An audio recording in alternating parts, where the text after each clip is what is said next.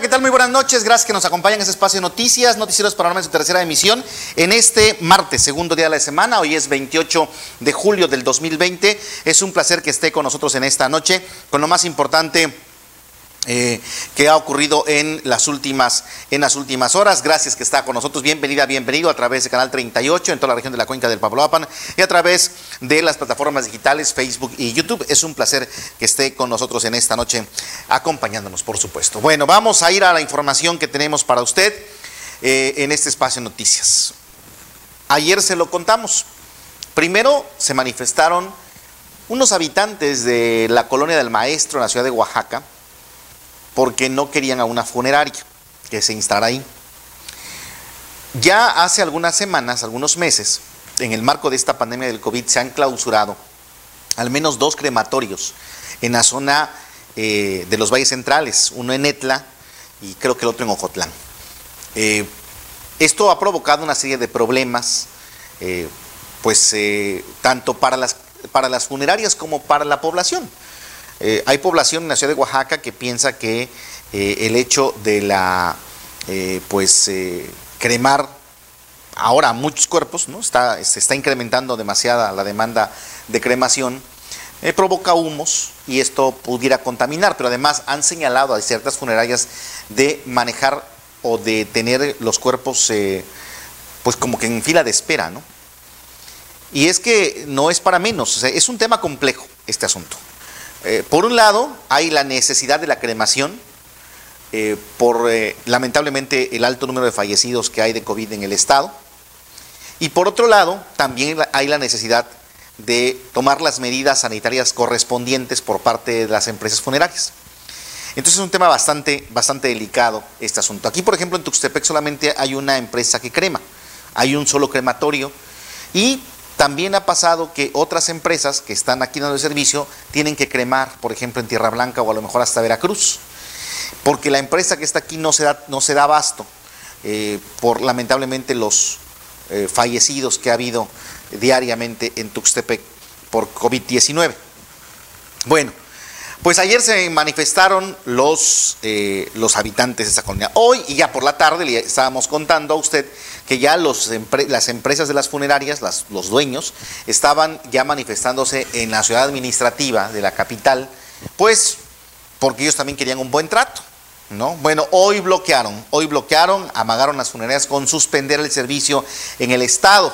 Así, pidieron el cese a la discriminación hacia el personal y el hostigamiento por parte de las autoridades, bloquearon buena parte del día el centro de la capital oaxaqueña en lo que se daba una reunión con la Secretaría de Salud, que parece que todavía no hay eh, acuerdos concretos en ese sentido. Esto fue lo que pasó hoy.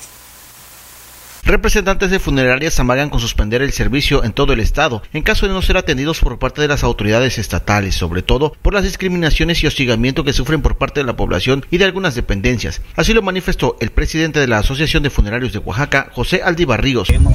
Ayer nos manifestamos en la Secretaría General de Gobierno queriendo hablar con alguien de gobernación, si no fue el secretario de atender, no quisieron atendernos, no tuvieron la voluntad de trabajar con aquí nos mandan a la Secretaría de Salud y tampoco toman ninguna decisión ellos. Ellos dicen que no les corresponde.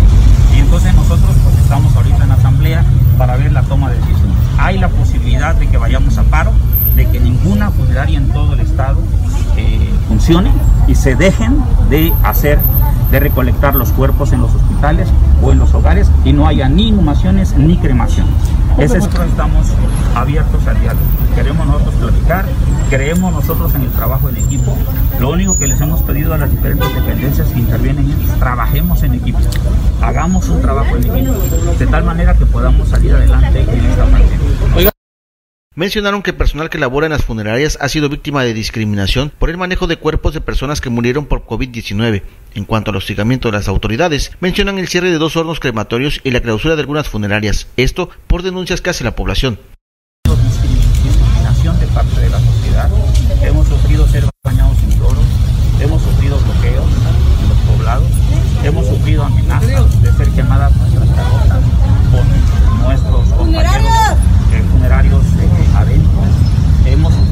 cierre de dos hornos crematorios con, el argumento de que, eh, el calor que sale por la chimenea, por ahí va el virus. Ninguna autoridad nos ha respaldado en ningún momento. Al contrario, cuando hay algún problema,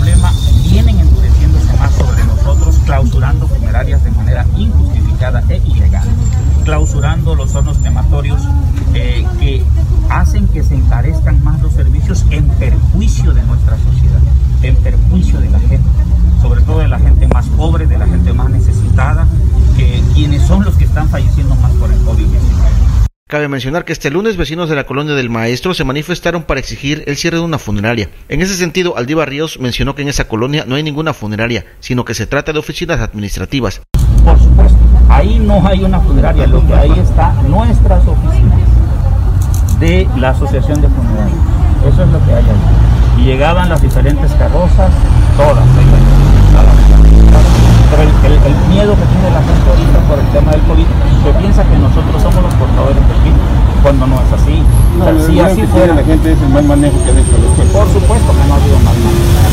Y ese mal, y ese, mal manejo, hubo un problemita ahí ¿eh?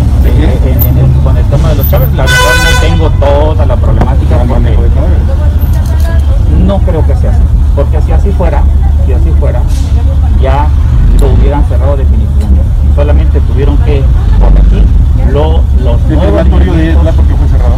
Fue cerrado porque la gente tiene temor de que la chimenea pudiese ser una fuente de contaminación, lo cual Poco después de las 2 de la tarde, los representantes de las funerarias bloquearon con sus carrozas las avenidas Independencia y JP García, la avenida Hidalgo y la avenida Morelos en su cruce con Tinoco y Palacios.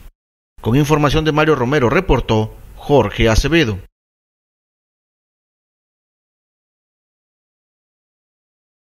El problema de este tema es que minutos después de esta conferencia, en el momento en que estaba este bloqueo, pues muchos periodistas, muchos compañeros reporteros se acercaron precisamente ahí a, transmitir. No les gustó a uno de ellos, o no les gustó a los, a los de las funerarias, lo que estaba diciendo uno de ellos, un compañero que estaba diciendo que había pues grupos de choque de parte de las funerarias y agredieron a tres periodistas, pero uno de ellos fue el más agredido durante este bloqueo. Lo golpearon, piden respeto y golpean. ¿Cómo está eso? Están bloqueando para pedir respeto hacia ellos y terminaron bloqueando, golpeando a un reportero porque no les gustó la forma en cómo cubría la noticia. El reportero responsabilizó a los dueños de, eh, de las funerarias Santa Lucía y Chávez dijo que interpondría una denuncia ante las autoridades correspondientes por estos hechos. Mire usted cómo quedó. Personas que se encontraban en el bloqueo de agencias funerarias en la calle de JP García del centro histórico de la ciudad de Oaxaca golpearon al periodista del portal El Fogonazo Otón García Díaz, quien se encontraba cubriendo la información. Este hecho fue grabado y transmitido en las redes sociales. El periodista agredido dijo que fue golpeado cuando se encontraba dando cobertura al bloqueo que tenían las agencias funerarias. En el video que subió a las redes sociales se puede ver su rostro con sangre que le brota cerca del ojo derecho. Bueno, pues en este momento fui agredido por este los que supuestamente se están manifestando aquí en, este, en la calle de JP García e Independencia. Yo cumplo con mi deber de hacer el reportaje. Fui agredido, comandados por este, el dueño de la funeraria Santa Lucía y por el dueño de la funeraria Chávez, que trajo un grupo de choque y fueron los que me golpearon, los muchachos que son del grupo del choque. Hoy en este momento yo pido para que se dé cuenta la sociedad que este momento no se está llevando las cosas como debe de ser. Los funerarios que están ahorita peleando para que se abra, se reabra dos crematorios, ellos traen un grupo de choque. Prueba de ello porque nosotros estábamos trabajando, fui agredido brutalmente. Aquí está mi rostro, como fui golpeado y responsabilizo al dueño de la funeraria Santa Lucía, que él fue el que primero que llegó a agitarnos donde nos encontrábamos y a todos los demás. En este momento nos trasladaremos a la agencia del Ministerio Público para levantar nuestra denuncia conforme al derecho por el delito de lesiones. Es todo lo que puedo decir hasta el momento. Previo a la agresión, un grupo de personas se acercó al reportero, lo rodeó y empezaron a discutir con él. Le reclamaban que estaba manejando mal la información, incluso lo señalaron de palero del gobierno. En la calle, amigo. Por eso, pero entonces vas a dar información que sea ¿Quieren ustedes dar información? ¿Eh? Por eso te Hacemos digo, la entrevista con ustedes. ya se dio la entrevista ya. Ahí ya está, se le dio. Mira, todo lo que se está... Ustedes son paleros del gobierno. No, no somos paleros. no, ni paleros, No somos paleros. Es como si yo dijera, Simplemente estamos Es que- viendo. es que vienes a- No, aquí se está dando lo que, lo que les. Ustedes llegaron, tú llegaste primero. Nosotros estamos Ajá, pero están, cosa. están haciendo aquí su Por reunión eso, y su- pero no somos No estamos haciendo reunión. Estamos esperando a lo que vaya a decir el señor este el líder de ustedes. No ver, te digo de Nosotros estábamos No, no, no, platicando no, aquí. 570, ahorita lo estaba manejando. Sí, es mía. Está, entonces estamos escuchando. Yo estoy escuchando también la, la entrevista. Ahí estaba la entrevista también del dirigente. Él fue el que dijo. Pues sí, pero tú eres el pinche culero que se la pasa hablando mal de los funerarios. Pero ¿por qué pinche culero? Porque estás, es que- estás diciendo tu Es que estás informando que diciendo que se, está- que se va a abrir un crematorio en la colonia del maestro. Eso no es cierto, son oficinas. Él fue más. lo que dijo que pretendían hacer. Es lo que. ¿eh? Informa nada más. Ese es el culero que siempre le está echando brillas. Sí, exactamente. Revisa la publicación allá de la compañera Citlali, ahí en la conferencia que él le dio, le dice, le explica que se va a hacer unas oficinas solamente y una exhibición en la parte de abajo. En ningún momento determina que va a ¿Y ser por un qué no le ponen rótulo? Apenas está Trámites, trámites, ¿eh? Y si no cuenta con los permisos, ¿por qué, por qué no los enseñó? Bueno, es que tú ya estás ahorita haciendo otra cosa, se te está comentando algo. Es que mira, de. Estás grabando, güey. Cabe mencionar que desde la mañana de este martes agentes funerarios se manifestaron en las oficinas de los servicios de salud de Oaxaca para exigir que cese el hostigamiento por parte de autoridades y que se les permita abrir dos hornos crematorios y unas funerarias que fueron clausuradas por supuestos malos manejos de los cuerpos. Alrededor de las 2 de la tarde bloquearon distintos puntos alrededor del lugar en donde se encontraban debido a que no habían sido atendidos. Con edición de Daniela Vendaño informó Jorge Acevedo. Condenable estos hechos, por supuesto, de estos, eh, pues no sé si trabajadores o como decía el compañero reportero, eh, pues eh, grupos de choque de las funerarias, ¿no? Se da mucho en la capital oaxaqueña que hay quienes se venden para, o se alquilan para los bloqueos, ¿no? Para ser este grupo de choque, a lo mejor sí había por ahí, y bueno, pero por supuesto que reprobable este asunto.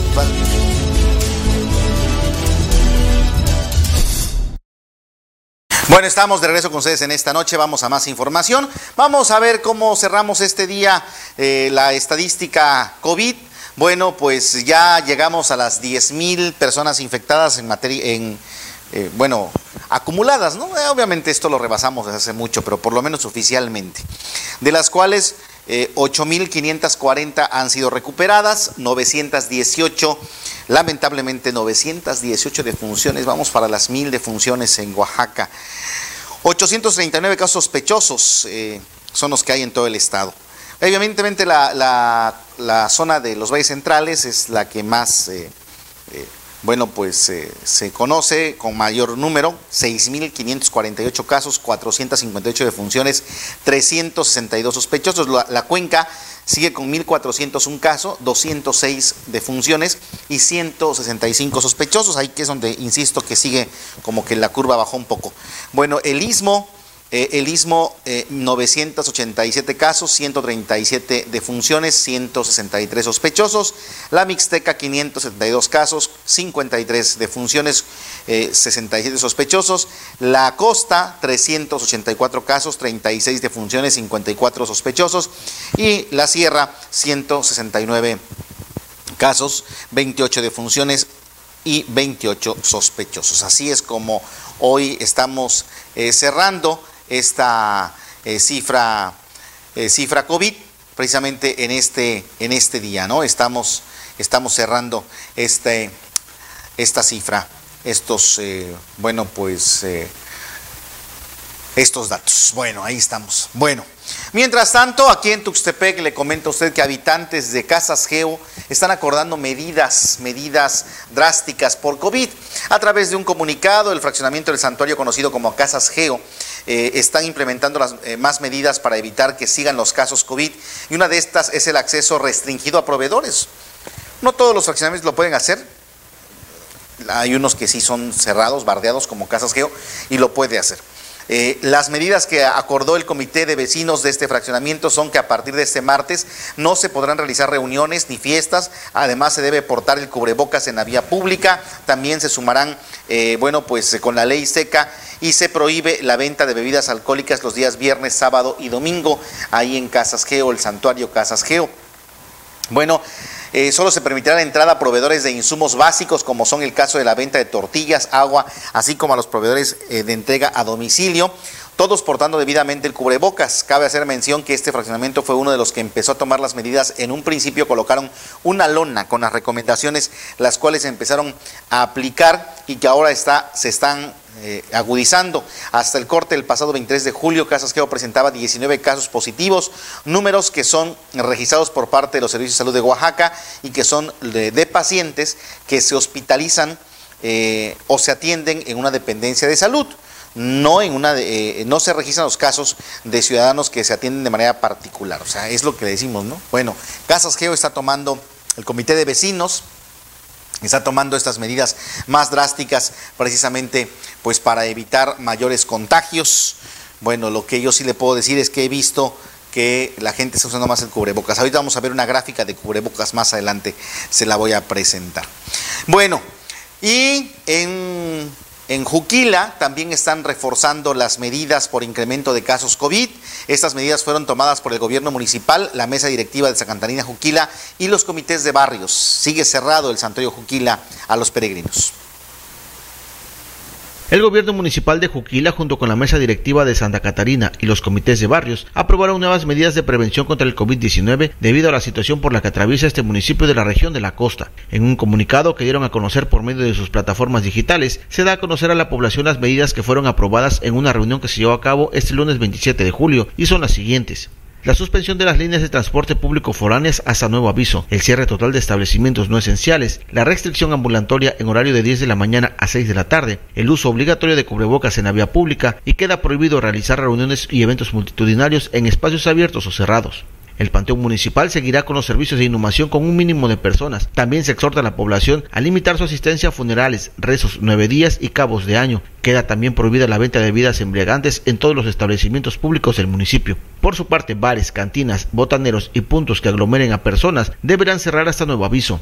Asimismo, se exhortó a la población a designar a un integrante por familia para que sea el encargado de realizar las compras de la canasta básica. Para el funcionamiento del transporte urbano dentro de la población, deberán contar con cubrebocas, alcohol con gel y desinfectar sus unidades. También se mantendrán los filtros sanitarios en los principales accesos a la población. Solo se permitirá la salida a los ciudadanos del municipio en caso de emergencia o con previa autorización del personal médico. Queda estrictamente prohibido el acceso a ciudadanos de otros municipios hasta nuevo aviso.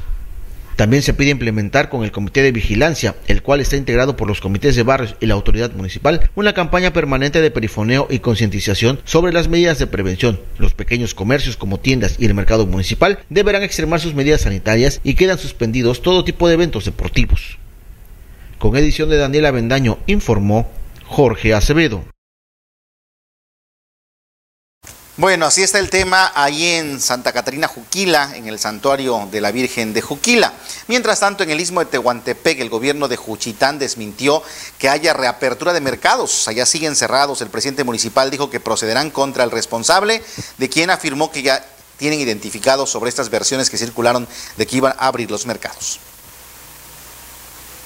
El gobierno municipal de Cuchitán de Zaragoza desmintió que se vaya a reaperturar el mercado 5 de septiembre. En ese sentido, el edil Emilio Montero dijo que la grabación que han difundido es falsa y mencionó que procederán de manera legal contra el responsable, quien dijo ya está identificado. De acuerdo al anuncio que circula por las calles de la sección séptima de Juchitán, se anuncia la reapertura del mercado 5 de septiembre para este domingo. Cabe mencionar que en dicho audio se menciona que es una instrucción por parte del presidente municipal. Por ello, el ayuntamiento desmintió esta información que puede confundir a la población. Y es que el gobierno de Cuchitán reforzó estas acciones para disminuir el número de contagios de COVID que en las últimas semanas se han incrementado en la región del Istmo, lo cual provocó que el estado de Oaxaca regresara al semáforo rojo y una de estas medidas fue el cierre del mercado. Finalmente, el Cabildo agradeció la disposición de la población, de los empresarios, transportistas y personal de salud por aceptar las medidas que impuso la autoridad municipal, sobre todo en esta etapa crítica por la que atraviesa la población y el Estado. Con edición de Daniela Bendaño informó Jorge Acevedo. Gracias a Jorge por este reporte. Bueno, Mire usted, y la empresa métrica nos ha estado enviando todo lo que está midiendo en términos de COVID en la región de la cuenca del Papaloapan y eh, tienen ya cuatro semanas midiendo el uso del cubrebocas.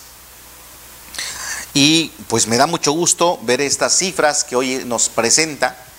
Eh, mire usted, la, eh, los colores de las barras son las semanas. La primera semana fue del 28 de junio al 5 de julio, que es la barrita azul. La barra naranja, ahí estamos viéndola, es la siguiente semana, del 6 al 12 de julio. La que sigue, la gris, es del 13 al 19 de julio y la última es del 20 al 26 de julio, la semana que terminó, la barra amarilla. Vea usted cómo empieza a crecer. Primero 36, 39, 45 y la semana pasada, que ya se tomaron medidas fuertes en Tuxtepec, 67% de personas ya están usando el cubrebocas. Cuando estábamos al revés, ¿no? Cuando arrancó la medición, era 58 que no usaban el cubrebocas. Hoy 67% de personas, casi 70, están usando el cubrebocas. De hecho, más de 70 porque hay un 7% que le está usando pero mal puesto. Ahí está la barrita amarilla chiquita de al lado. Entonces, estamos hablando que un 74% de personas ya lo están usando, 7% lo está usando mal puesto, pero lo están usando. Solamente 26% de las personas en Tuxtepec no lo están usando y esto habla muy bien. Las medidas que se están tomando están dando resultados, según este estudio. Eh, ahora, hay otra gráfica, porque ellos lo miden por centro y por colonias. Vamos al centro. En el centro es todavía mejor la, eh, la respuesta. Ahí es la gráfica de cómo está en el centro. Mire, 76, 74% lo usa bien, 8% lo usa mal, ¿sí? O sea, un 82% lo está usando el cubrebocas en el centro. Un solo, solo un 19%, 18-19% es el que no lo está usando en el centro. Entonces, esto habla de que las medidas están funcionando. Creo que es un tema interesante para el gobierno de Tuxtepec para que pueda revisarlo. El problema siguen siendo las colonias. Mire usted, en las colonias todavía hay un 68% de población que no lo usa. 68% en las colonias no lo está usando, contra un 28%, bueno, 28, 32% por el que lo usa mal, que sí lo está usando, ¿no? Entonces, el problema sigue siendo las colonias. El centro está empezando a dar resultados, estas medidas que el gobierno de Tuxtepec está implementando y que a mí me parece que es muy interesante.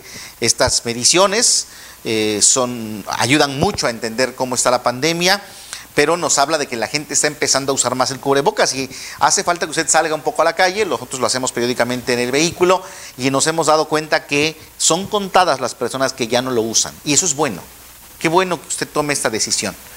Y ojalá sigamos, ojalá la próxima semana estas medidas sean eh, pues mejores todavía y eh, tengamos mejores resultados en ese sentido, eh, porque seguramente esto nos va a ayudar a disminuir la pandemia, tal vez no acabarla en Tuxtepec, pero a disminuir los efectos que está teniendo, que lamentablemente son personas fallecidas, personas enfermas, personas internadas, que están gastando mucho dinero, que están dejando su salud, que a lo mejor se recuperan pero tienen problemas en el trabajo, en fin, muchos, muchos, eh, muchos problemas precisamente, ¿no? Así que, pues ojalá, ahí está la medición de la semana anterior de esta empresa sobre el uso del cubrebocas. Buenas, buenos datos de entrada.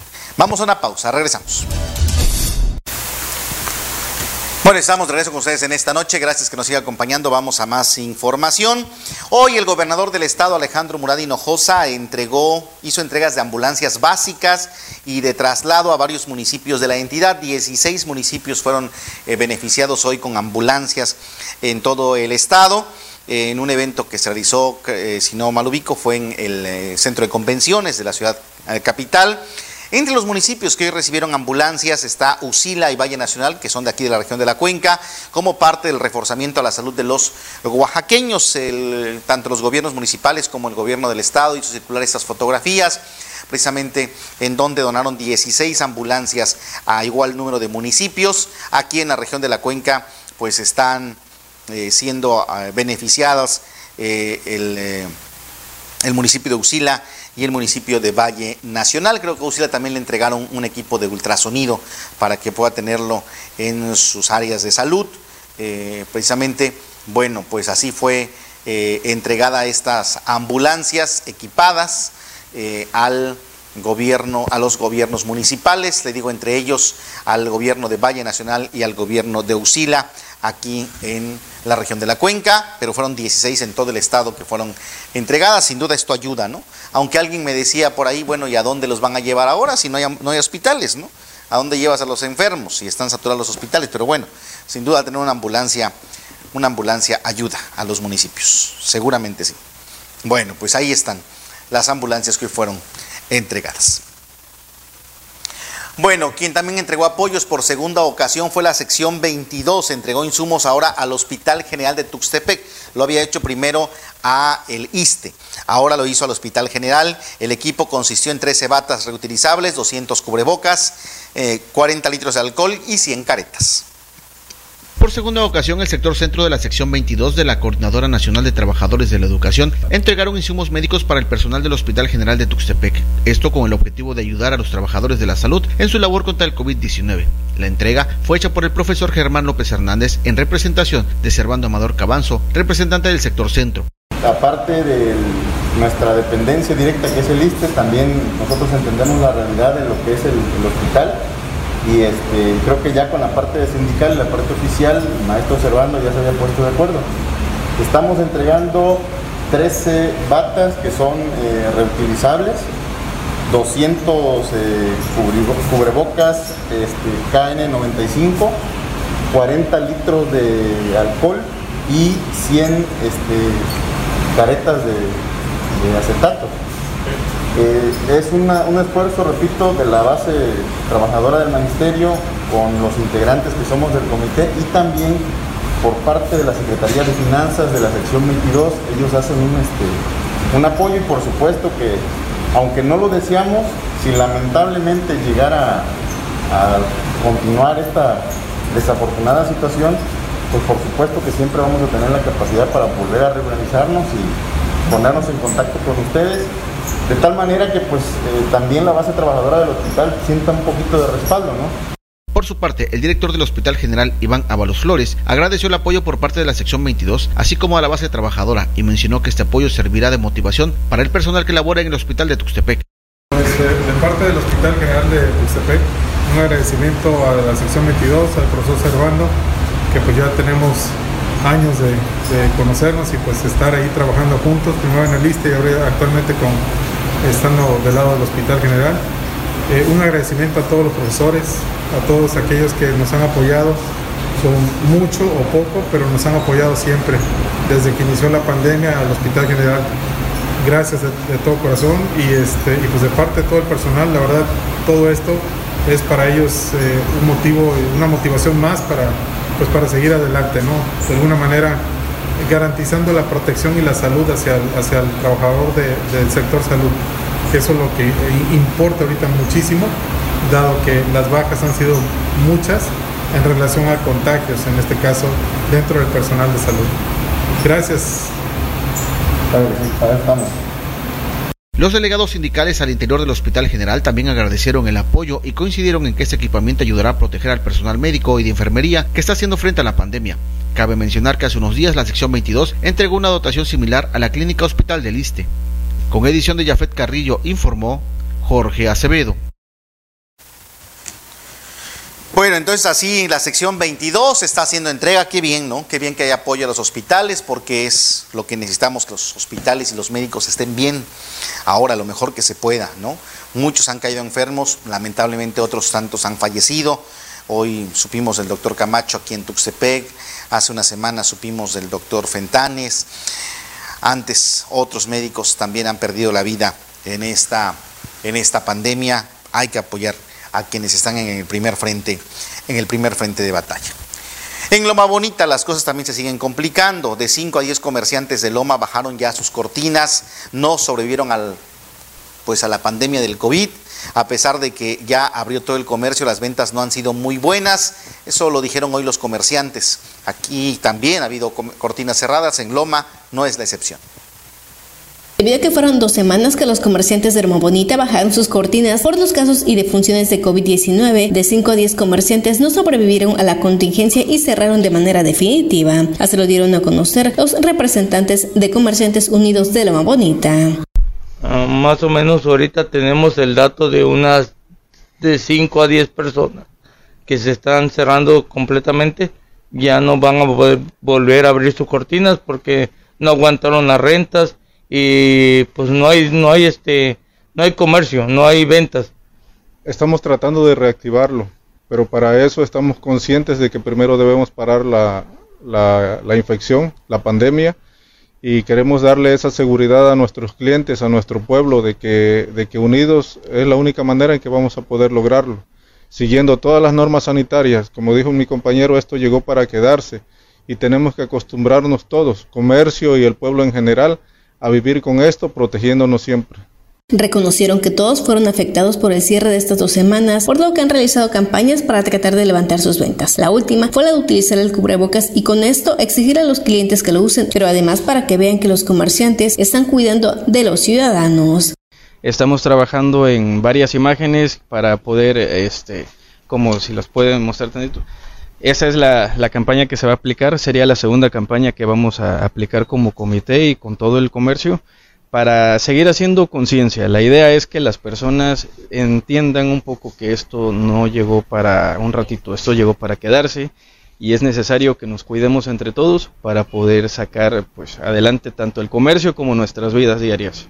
Hicieron un llamado a los agremiados a seguir con todas las medidas necesarias y con esto darle la seguridad a los clientes, ya que también fueron capacitados para que conocieran las medidas que tenían que aplicar en su negocio una vez que reabrieron. Pidieron a los ciudadanos cuidarse mucho y evitar salir en familia, ya que se han percatado de que en algunas ocasiones van familias completas a realizar sus compras. Bueno, hasta ahorita el apoyo es municipal. Hemos tratado de buscar un enlace para llegar al apoyo federal para que baje un pequeño recurso o lo que pueda contribuir al comercio de Loma Bonita. Este, necesitamos tocar muchas puertas, necesitamos impartir este, nuevas formas para poder realzar nuestro comercio. Este, una de las formas que estamos tratando de hacer es, este, como ya lo dijo mi compañero, buscar el apoyo de toda la sociedad de Loma, este, publicando en redes sociales el que Loma Bonita está implementando las leyes, todas las normas para seguir la, la pandemia, para contrarrestar la pandemia. Entonces, este, yo les quiero invitar a todas las comunidades este, cercanas a Loma Bonita que se sientan seguros de venir a visitarnos, que se sientan seguros de venir a Loma Bonita porque estamos capacitados para, para apoyarlos y tener un lugar seguro donde puedan hacer sus compras. Con edición de Jafet Carrillo, informó Dora Timoteo. Gracias a Dora. Bueno, así está intentando el comercio de Loma reactivarse. También es muy complejo todo esto, es muy complicado. Mientras tanto, ante las afectaciones por la crisis sanitaria de los últimos meses, el diputado de Morena, Freddy Delfina Bendaño, ha suscrito una iniciativa para crear un fideicomiso que administre el Fondo para la Reactivación Económica de Oaxaca. Eh, bueno, pues eh, sabemos el gran esfuerzo que hace la ciudadanía al frenar sus actividades económicas ante la epidemia. Los legisladores debemos corresponderles. Estoy convencido de que este fondo será la mejor decisión, dijo el diputado. Este fondo contempla 950 millones de pesos que se destinarían principalmente al sector turístico, campesino, forestal, pesquero, artesanal, con rubros específicos destinados a empleados de esos sectores y desempleados. Uno de los rubros que hasta ahora nadie había propuesto es el que destinar recursos económicos para becas escolares a hijas e hijos de quienes hayan perdido su empleo a causa de los efectos de la, eh, de la pandemia. Nuestras niñas y niños son los que más debemos de proteger durante y después del confinamiento. Por ello he propuesto un monto específico para becas de hijas e hijos de quienes hayan perdido eh, su empleo. No podemos detener su formación, enfatizó. Serán 47.5 millones de pesos los que se destinen a este fin. De aprobarse la iniciativa, las próximas sesiones de, comisión y, el Pleno, su aplicación estaría contemplada para los años 2021 y 2022. Estas eh, apoyos a los hijos de quienes perdieron su empleo en la pandemia. Bueno, pues cada quien intentando aportar algo para solucionar este problema. Vamos a una pausa, regresamos. De regreso con ustedes en esta noche vamos a más información. Hoy el DIEPO emitió un comunicado en donde informó que en atención a las indicaciones que emitió ya la Secretaría de Seguridad Pública, eh, bueno, pues eh, está informando la suspensión hasta nuevo aviso de las actividades previas para el inicio del ciclo escolar. ¿Qué son las actividades previas? Bueno, las que corresponden a la fase intensiva del Consejo Técnico Escolar, la jornada de limpieza escolar, exámenes de admisión y los trámites de inscripciones y reinscripciones en educación básica. Se suspende todo esto. Como lo ha señalado el gobernador Alejandro Muradino Hinojosa y el director general del IEPO, Francisco Ángel Villarreal, el propósito es privilegiar la salud y la vida de escolares, del personal educativo y sus familias a través de la Subsecretaría de Educación Básica, Marcos Bucio Mújica, la autoridad educativa en el país dio a conocer que las condiciones de la emergencia sanitaria que causó la propagación del COVID prevalecen aún en todo el país, por lo, cual implica continuar con las medidas de, de, distanciamiento social. Bajo este esquema o este contexto, la SEP anunció que en breve va a sesionar el Consejo Nacional de Autoridades Educativas, en el cual se va a definir y se va a establecer de manera conjunta la ruta estratégica para el inicio del ciclo escolar 2020-2021 que permita garantizar el derecho de las niñas, niños, adolescentes y jóvenes de aprender aún en situaciones de emergencia, pero sobre todo garantizando la salud y el bienestar de la comunidad escolar. Tanto en tanto, van a quedar suspendidas todas las actividades previas para el inicio del ciclo escolar, como son, ya lo dijimos, la limpieza escolar, los exámenes de admisión, los trámites de inscripciones y reinscripciones. El pasado 5 de junio, julio eh, se publicó en el diario oficial de la Federación el acuerdo número 1206 diagonal 20, cuyo objetivo principal fue el de regular las acciones específicas y extraordinarias ante la emergencia sanitaria. Así que, pues... Eh, Nada de reinscripciones, nada de ir a limpiar la escuela y cosas por el estilo, nada de eso, todo se suspende. Y es que de verdad esto va a ser un va a ser complejo. Mire, me decía gente del Guiepo que en todo Oaxaca, en el nivel básico, hay 900 mil alumnos. 900 mil alumnos. Y me explicaban, estos alumnos entran, bueno, en la mañana, ¿no? Bueno, unos en el turno vespertino.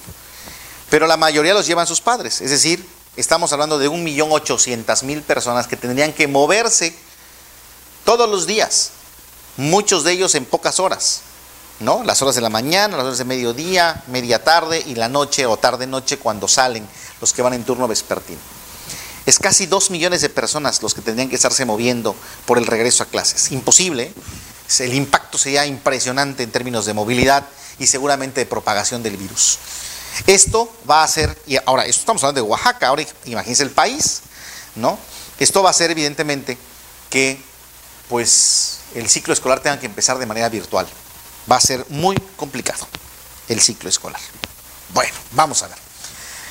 Mientras tanto, en otros temas, aquí en la región de la cuenca están detectando 83 descargas al río Papaloapan, descargas de aguas, ¿no? Negras seguramente. Tan solo en la zona de Independencia, integrantes de la asociación ECAF está contabilizando las descargas, pero aún falta seguir con el recorrido de descargas. Integrantes de la Asociación Educación, Conservación y Aprovechamiento de la Fauna y Flora Silvestre EDUCAF dieron a conocer que realizaron un recorrido por la ribera del río Papaloapan, notando más de 80 descargas tan solo en un tramo de este río. Así lo dio a conocer el presidente de esta asociación, Lázaro Ramón Cruz Ferretti. Mira, este, las descargas del río, pues eso no es nuevo, ¿verdad? Como te vuelvo a decir, pocas personas tienen la oportunidad de, de agarrar una pequeña chalupa, una embarcación y ver desde esa perspectiva todo lo que sucede. Eso ya no es nuevo, digo, ya es viejo, ¿no? Tustepec tiene muchos años con este problema.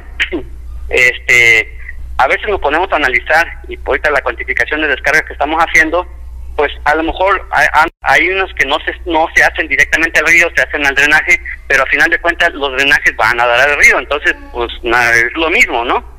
Entonces, este, pues te digo, es una situación que queremos este, nosotros este, identificar primeramente, elaborar un diagnóstico y darlo a conocer a la, a la sociedad, pues para que de una otra forma, este, pues quienes se tengan que tomar de cartas en el asunto, pues se tengan que hacer, porque esta situación yo creo que eh, pasan los años y se va agudizando cada vez más, ¿verdad?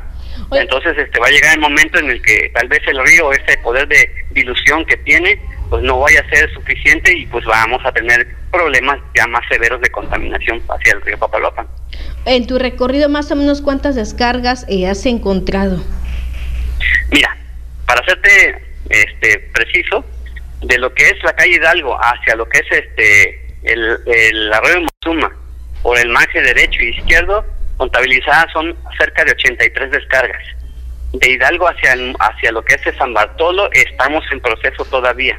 Mm, de hecho, estamos haciendo una clasificación de, de descargas, porque no es lo mismo la descarga domiciliaria a una descarga que hace el ayuntamiento recogiendo todo lo que son los pluviales, o las descargas que hace el mercado, o las descargas que hace una industria donde vende motosierras y hace eh, mantenimiento de equipos que manejan este, grasas y, aceites, ¿no? Asimismo informó que la contaminación también se ve en las comunidades y prueba de esto es que en las cascadas de la comunidad de Betania detectaron gran cantidad de basura, misma que levantaron para evitar seguir contaminando este lugar. Hazte cuenta que de todos los residuos que sacamos, el 40% son envases de agroquímicos. ¿En serio? En serio, todos los sacamos de la orilla de la cascada. Ya son envases viejos que incluso ya se habían perforado y los líquidos habían sacado todo, todo, todo. ¿Sí me explico? Ya el contenido. Ya estaban hasta vacíos. Entonces, este, imagínate la, eh, el, ahora sí la cantidad de, de, contaminación que está recibiendo todo ese cuerpo de agua ahí de Betania, ¿no? El presidente de la asociación hizo un llamado a la población a evitar que sigan contaminando los diversos afluentes tanto del municipio como de la región. Con edición de Jeffet Carrillo, informó Dora Timoteo.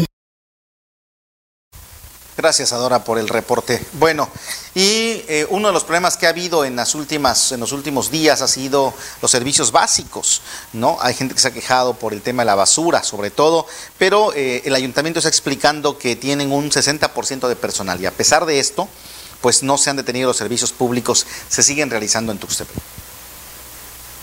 Desde que inició la contingencia, las autoridades municipales en Tuxtepec enviaron a descansar a las personas de los grupos vulnerables, provocando una baja del 40% en cuanto al personal del área de servicios públicos municipales. El regidor José Humberto Villamil Samar dio a conocer que los adultos mayores y las personas con alguna enfermedad crónica se resguardaron, lo que provocó que el área de servicios públicos municipales esté trabajando con un 60%. Tengo el reporte de que salieron todos los camiones recolectores diariamente. Tenemos 12 rutas se atienden con 13 camiones recolectores, incluyendo un camión que, una camioneta que recoge en específico, este, pues algunos, este, ¿cómo se llama? Contenedores.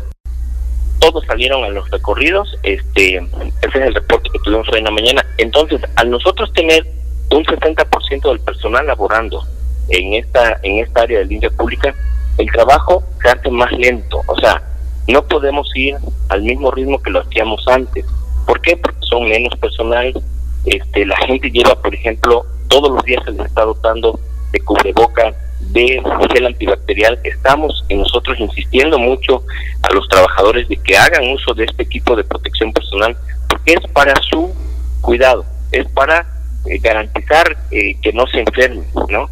Entonces nosotros estamos haciendo lo propio como gobierno con nuestro personal, pero también necesitamos que la ciudadanía nos ayude en crear conciencia de que ellos pues, también son seres humanos, de que ellos también pueden estar expuestos a, enfermarse y que pues ellos también tienen familia, ¿no? Hay que hay que crear empatía con el trabajo que hacen los demás para que nosotros tengamos pues los servicios públicos este de, de manera eh, pues, al momento, ¿no? Enfatizó que cuando tienen un reporte de algún trabajador con síntomas de COVID, lo manden a descansar, ya que de no hacerlo puede haber un brote en el departamento y lo que podría provocar que no se realicen los servicios públicos en Tuxtepec. Pidió a los ciudadanos ser conscientes al momento de sacar la basura y que lo hagan antes de que pase el camión recolector de la basura y con esto evitar que se quede por más de 24 horas en las calles. Asimismo recomendó que en caso de que en algún hogar se esté tratando a un paciente con COVID, pongan sus desechos en doble bolsa o bien tomen otras recomendaciones. Cuando hablo de eso, hablo en que generemos la conciencia de que si tenemos algún familiar enfermo, pongamos los depósitos que tienen, que los desechos que tuvieron contacto con ese, con ese eh, eh, enfermo, familiar, ajá, con este familiar enfermo, y que lo pongamos en doble bolsa, que le podamos rociar un poco de hipoclorito de sodio, que es únicamente en un litro de agua, 10 mililitros de, o una o una tapita de cloro es suficiente, del cloro que compramos para, para limpiar nuestro hogar, con eso es suficiente y hacerle una rociada, ¿no?